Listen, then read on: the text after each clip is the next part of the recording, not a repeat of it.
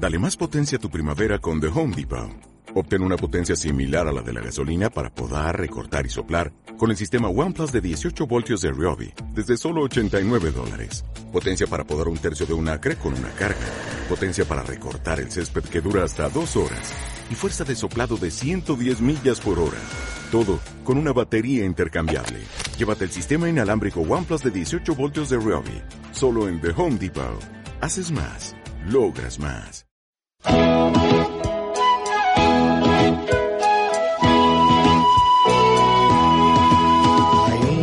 Olvidada en la playa, ya no lleva ninguno a pescar. Es el barco de Andrés y de Pedro que partieron y no vuelven más. La barca del pescador. Enfrentando las olas del mar. La barca del pescador. necesitaban pescar. La barca del pescador. de Jesús, poco a poco se enciende una luz. La barca del pescador. el pueblo ya siente que el tiempo llegó. Y para La barca del pescador. en los riesgos de profetizar, hay un barco olvidado en la playa. Un barco olvidado en la playa. La historia de las jóvenes sensatas y de las jóvenes insensatas nos hace pensar en la cuestión de las prioridades.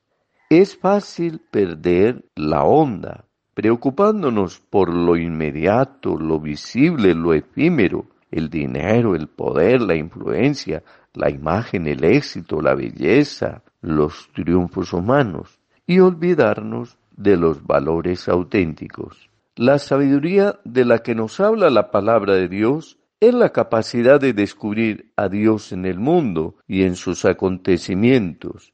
Es la luz que nos lleva a caminar hacia el Señor en medio de las oscuridades y desconciertos de la vida. Estar preparado no significa tener el alma limpia y sin mancha. Estar preparado significa sobre todo que vivimos cada día de una manera comprometida y entusiasta nuestro compromiso bautismal. Estar preparado pasa porque descubramos cada día los proyectos de Dios para nosotros y para el mundo y que procuremos realizarlos con alegría y entusiasmo. Estar preparado pasa por hacer de nuestra vida en cada instante un don a los hermanos, en el servicio, en el compartir, en el amor, a la manera de Jesús.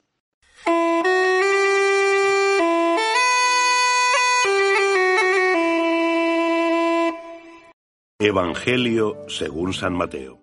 En aquel tiempo Jesús dijo a sus discípulos, El reino de los cielos será como diez vírgenes que con su lámpara en la mano salieron al encuentro del novio. Cinco de ellas eran necias y cinco eran prudentes. Las necias al tomar las lámparas no se proveyeron de aceite. Las prudentes, en cambio, tomaron aceite en las alcuzas junto con sus lámparas. Como el novio se tardaba en llegar, se adormilaron y se durmieron. A medianoche se oyó un grito, Aquí está el novio, salid a su encuentro. Las vírgenes se levantaron, arreglaron sus lámparas. Las necias dijeron, Dadnos de vuestro aceite, nuestras lámparas se apagan. No, replicaron, no sea que no alcance para nosotras y vosotras. Id a donde los vendedores y comprad para vosotras. Pero mientras ellas iban a comprar el aceite, llegó el novio. Las que estaban preparadas entraron al banquete de boda y se cerró la puerta. Más tarde llegaron las otras. Señor, Señor, decían, ábrenos la puerta. Pero él respondió, en verdad os digo, que no os conozco. Por tanto, velad, porque no sabéis ni el día ni la hora.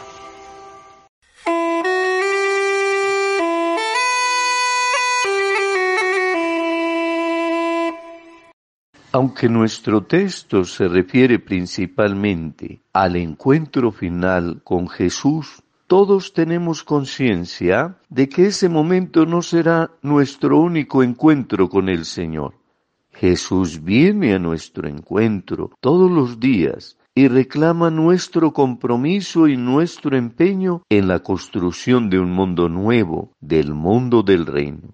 Él hace resonar su llamado en la palabra de Dios que nos cuestiona, en la miseria de un pobre que nos interpela, en la petición de socorro de un hombre esclavizado, en la soledad de un viejo carente de amor y de afecto en el sufrimiento de un enfermo terminal abandonado por todos, en el grito afligido de quien sufre la injusticia y la violencia, en el mirar dolorido de un inmigrante, en el cuerpo esquelético de un niño con hambre, en las lágrimas del oprimido.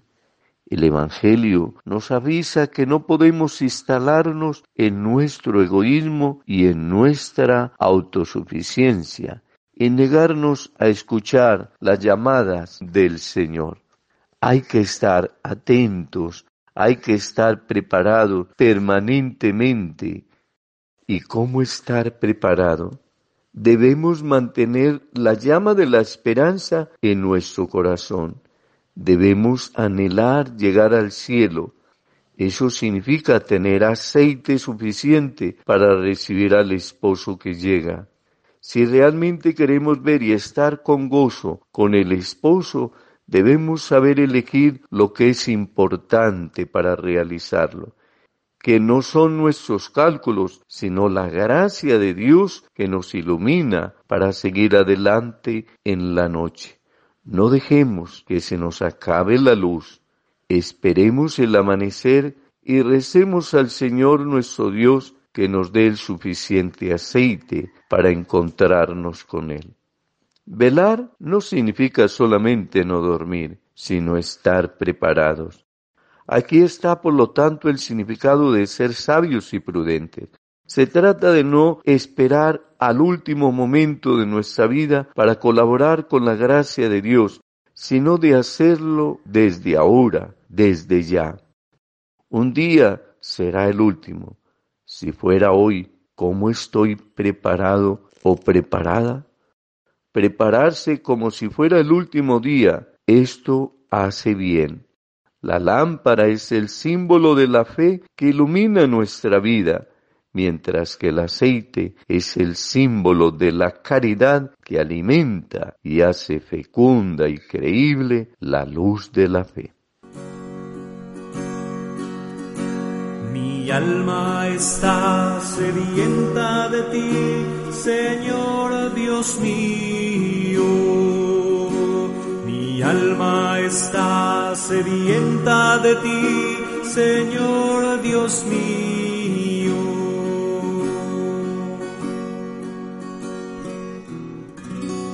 Oh Dios, tú eres mi Dios, por ti madrugo.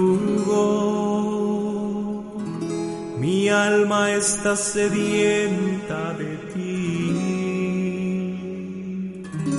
Mi carne tiene ansia de ti. Como tierra reseca, acostada sin agua sedienta de ti, Señor Dios mío. Mi alma está sedienta de ti, Señor Dios mío.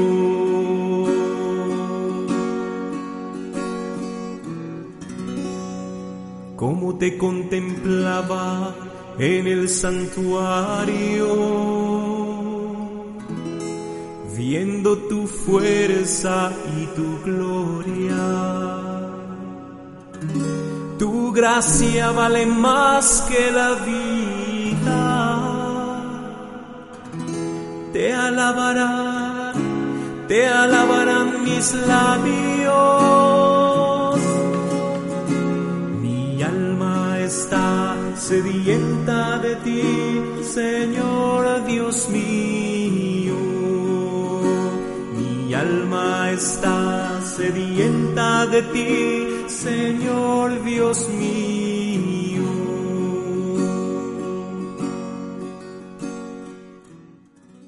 Con el pasar del tiempo, nuestras comunidades tienen la tendencia a instalarse en la comodidad, en el adormecimiento, en la dejadez, en una religión de medias tintas y de facilidad, en un testimonio poco comprometido y poco coherente. Es preciso, sin embargo, que nuestro compromiso con Jesús se renueve cada día. La certeza de que Él viene otra vez debe impulsarnos a un compromiso activo con los valores del Evangelio. Salieron a esperar al esposo. Nuestra vida es una espera, una espera del momento en que nos encontraremos cara a cara con Dios. Este mundo no es nuestra morada, porque es el cielo nuestro destino. Parece como si Jesús nos estuviese diciendo, amigo, espera en mí, todo pasa y solamente yo quedo. Cuando éramos niños y nos hablaban del cielo, nuestros ojos se iluminaban y se llenaban de curiosidad. Yo lo recuerdo y quisiera sentirlo siempre. Pero la verdad es que nos olvidamos un poco de eso mientras nos hacemos adultos y llegan las preocupaciones, el trabajo, el dinero, el matrimonio, bueno, los proyectos. No pensamos más ni a la muerte ni mucho menos en el cielo. Lo vemos como algo lejano que queremos retrasar lo más posible. La realidad es que de repente nos despiertan de nuestro sueño. Vemos, por ejemplo, que algún amigo después de luchar contra el cáncer ha muerto.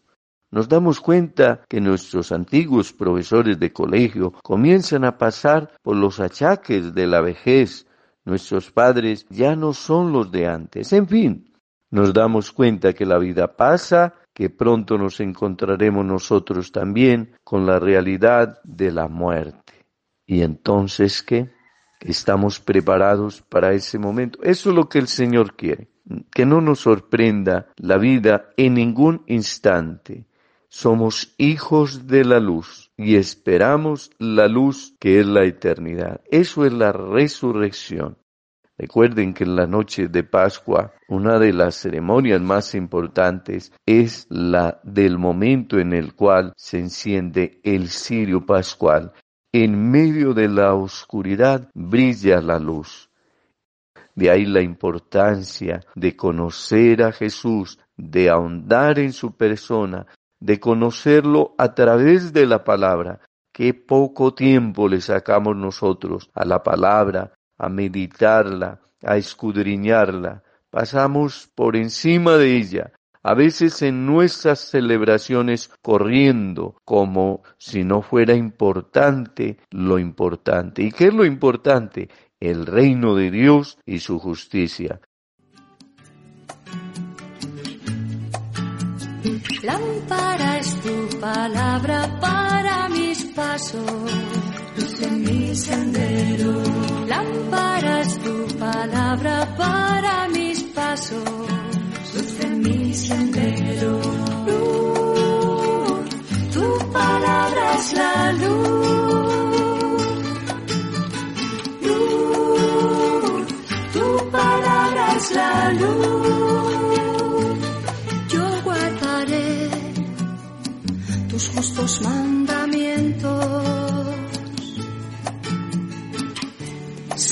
dame vida según tu promesa. Lámpara es tu palabra para mis pasos, luz en mi sendero. Lámpara es tu palabra para mis pasos, luz en mi sendero. Luz, tu palabra es la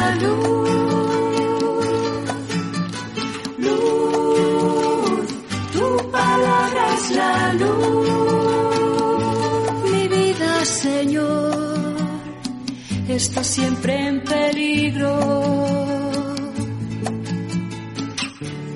Pero no olvido tu voluntad. Lámpara es tu palabra para mis pasos, luz en mi sendero. Lámpara es tu palabra para mis pasos, luz en mi sendero. La luz. Luz, tu palabra es la luz. Inclino mi corazón a cumplir tus leyes. Sé tú la alegría de mi corazón.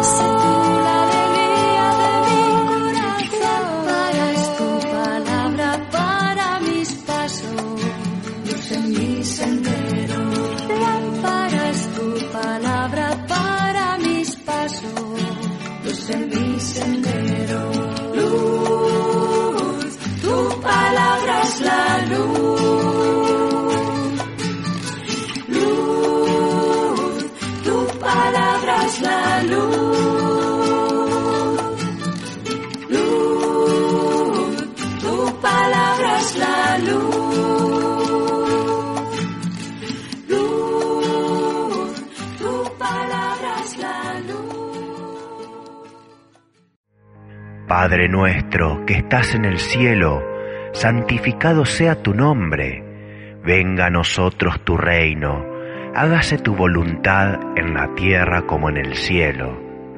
Danos hoy nuestro pan de cada día, perdona nuestras ofensas, como también nosotros perdonamos a los que nos ofenden. No nos dejes caer en la tentación y líbranos del mal. Amén. Testigos de Jesucristo.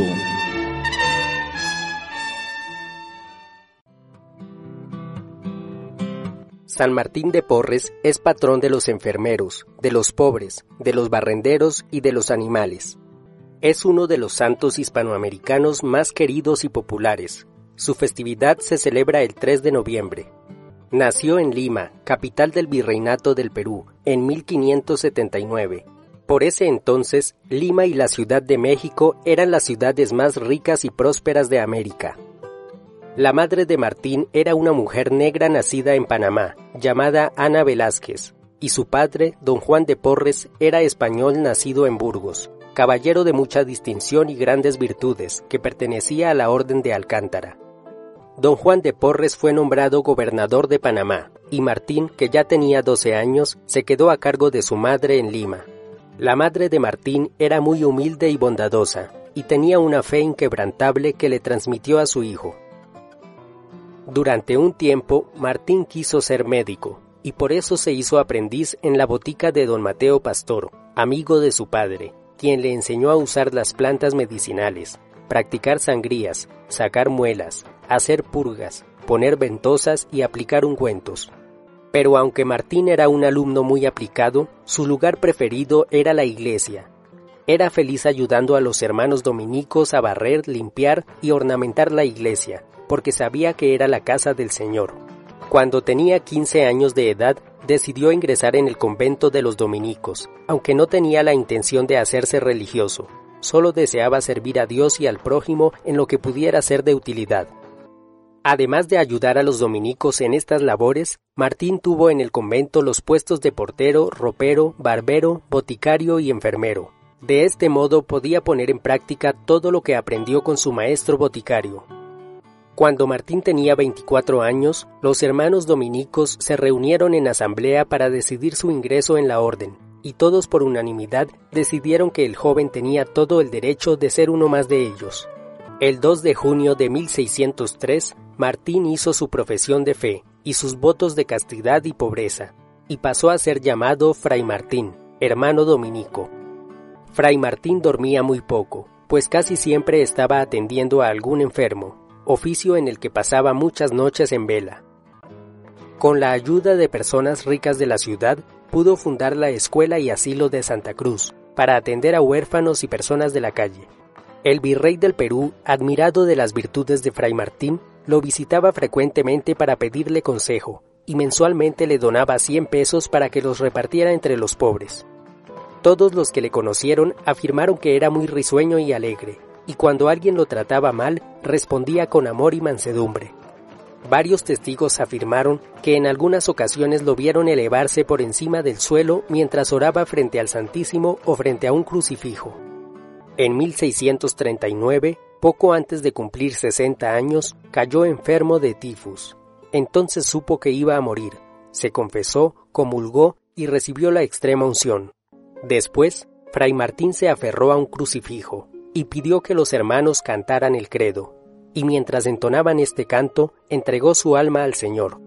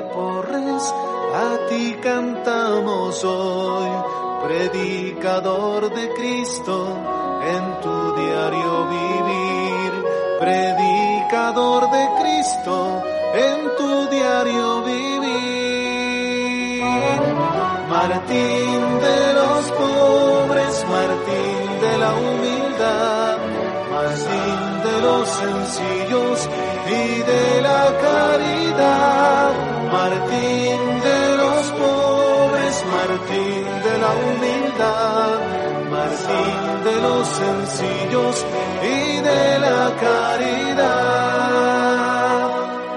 Oh San Martín de Porres, no importa tu color, pues Dios entre los hombres no hace distinción, pues Dios entre los hombres no hace distinción. Martín de los pobres, Martín de la humildad, Martín de los sencillos y de la caridad, Martín de los pobres, Martín de la humildad, De los sencillos y de la caridad. Oh San Martín de Porres, orante y servicial, los pobres, los enfermos, contigo siempre están. Los pobres, los enfermos, contigo siempre están.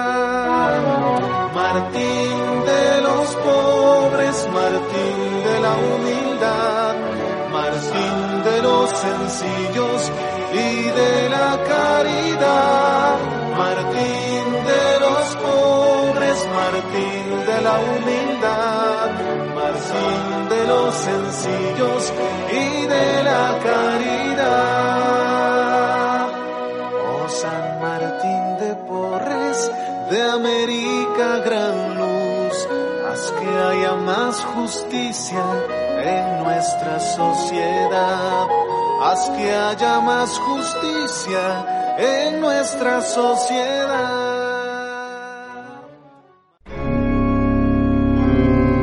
Oremos los unos por los otros en el amor de Dios. No caminemos sin saber de dónde venimos y para dónde vamos. Jesús murió por nosotros, pero no en lugar de nosotros.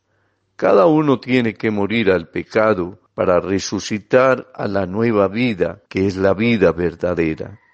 Esa vida verdadera a la cual se nos invita a diario con la luz de Cristo.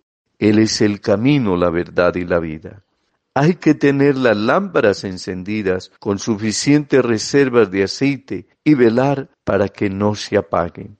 El cristiano es un hombre en camino, en peregrinación. Camina hacia una plenitud, pasar de la sombra a la realidad, de la semilla a los frutos. Todo pasa. Digamos, bendito seas Dios nuestro. Toda la creación nació de tu bendición. Te bendecimos porque en toda madrugada te presentas luminoso. Oh Dios, en quien ponemos nuestra esperanza. Te alabamos por tu grandeza y solicitamos tu gracia que vale más que la vida. Gracias por tu amor hacia nosotros, por llamarnos a la existencia y por redimirnos con tu Hijo del pecado y de la muerte. Señor, te pedimos que nos concedas tu sabiduría para discernir los signos de tu presencia en nuestra vida y así prepararnos para la acción del Espíritu Santo, para aguardar con ilusión el momento del encuentro definitivo contigo. Que no vayamos con las manos vacías. Guíanos mientras permanecemos en este mundo, para que la lámpara de nuestra fe no se apague y no dejemos de lado nuestra responsabilidad como creyentes. María, Madre de Dios, tú nos alientas hoy en la esperanza, recobrando nuestra actitud de vigilia. Te damos gracias, Padre fiel y lleno de ternura, y te pedimos por las necesidades del mundo. Todo esto lo pedimos por Jesucristo, nuestro Señor. Amén.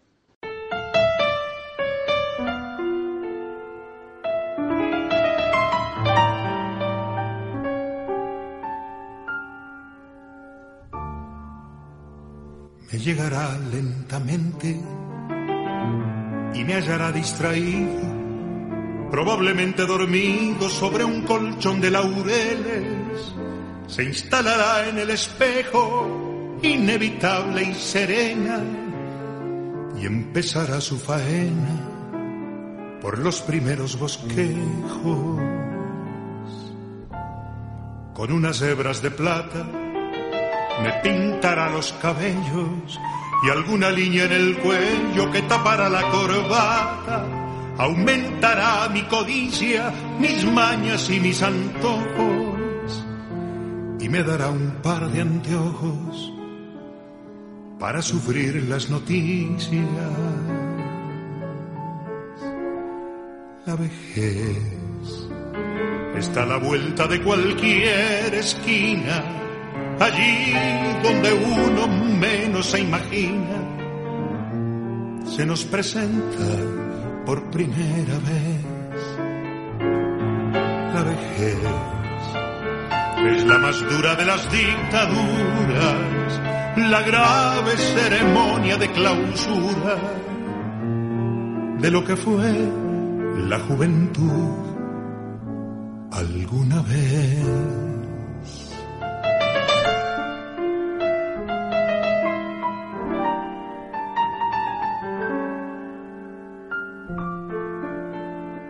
Admirable destreza, como el mejor artesano, le irá quitando a mis manos toda su antigua firmeza y asesorando al galeno me hará prohibir el cigarro porque dirán que el catarro viene ganando terreno.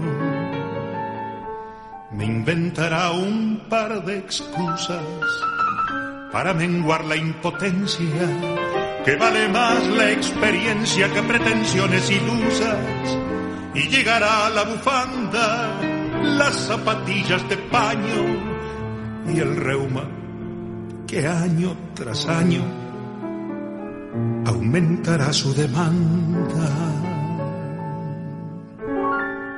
La vejez es la antesala de lo inevitable, el último camino transitable ante la duda que vendrá después.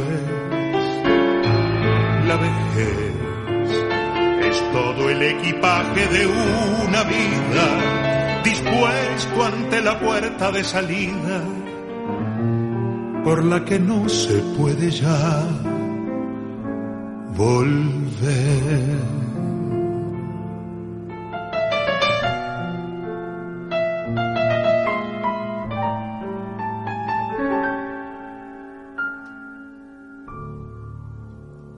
Más que viejo, seré un anciano honorable, tranquilo y lo más probable, gran decidor de consejos, o a lo peor, por celosa, me apartará de la gente y cortará lentamente mis pobres últimas rosas.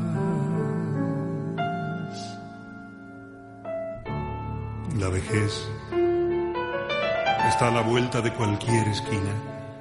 Allí donde uno menos se imagina, se nos presenta por primera vez.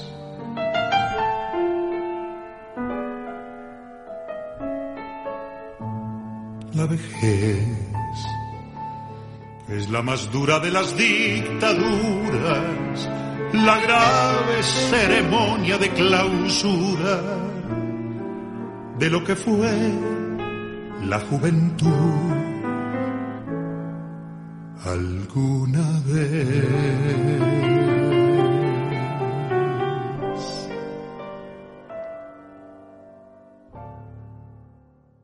Estuvo en este programa de la barca del pescador en la dirección Santiago Osorio Gutiérrez, sacerdote, con la técnica de Jairo Hernán Uribe Márquez. Hasta la próxima.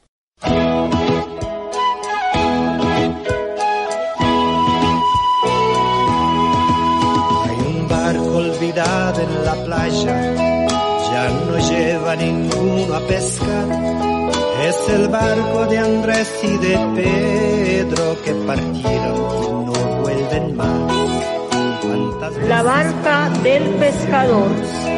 Enfrentando las olas del mar. La barca del pescador. Pero necesitaban pescar. La barca del pescador. Poco a poco se enciende una luz la barca del pescador. El pueblo ya siente que el tiempo llegó y para la barca del pescador. En los riesgos de profetizar hay un barco olvidado en la playa, un barco olvidado en la playa. Dale más potencia a tu primavera con The Home Depot. Obtén una potencia similar a la de la gasolina para poder recortar y soplar con el sistema OnePlus de 18 voltios de Ryobi desde solo 89 dólares. Potencia para podar un tercio de un acre con una carga. Potencia para recortar el césped que dura hasta dos horas. Y fuerza de soplado de 110 millas por hora. Todo con una batería intercambiable. Llévate el sistema inalámbrico OnePlus de 18 voltios de Ryobi. Solo en The Home Depot. Haces más. Logras más.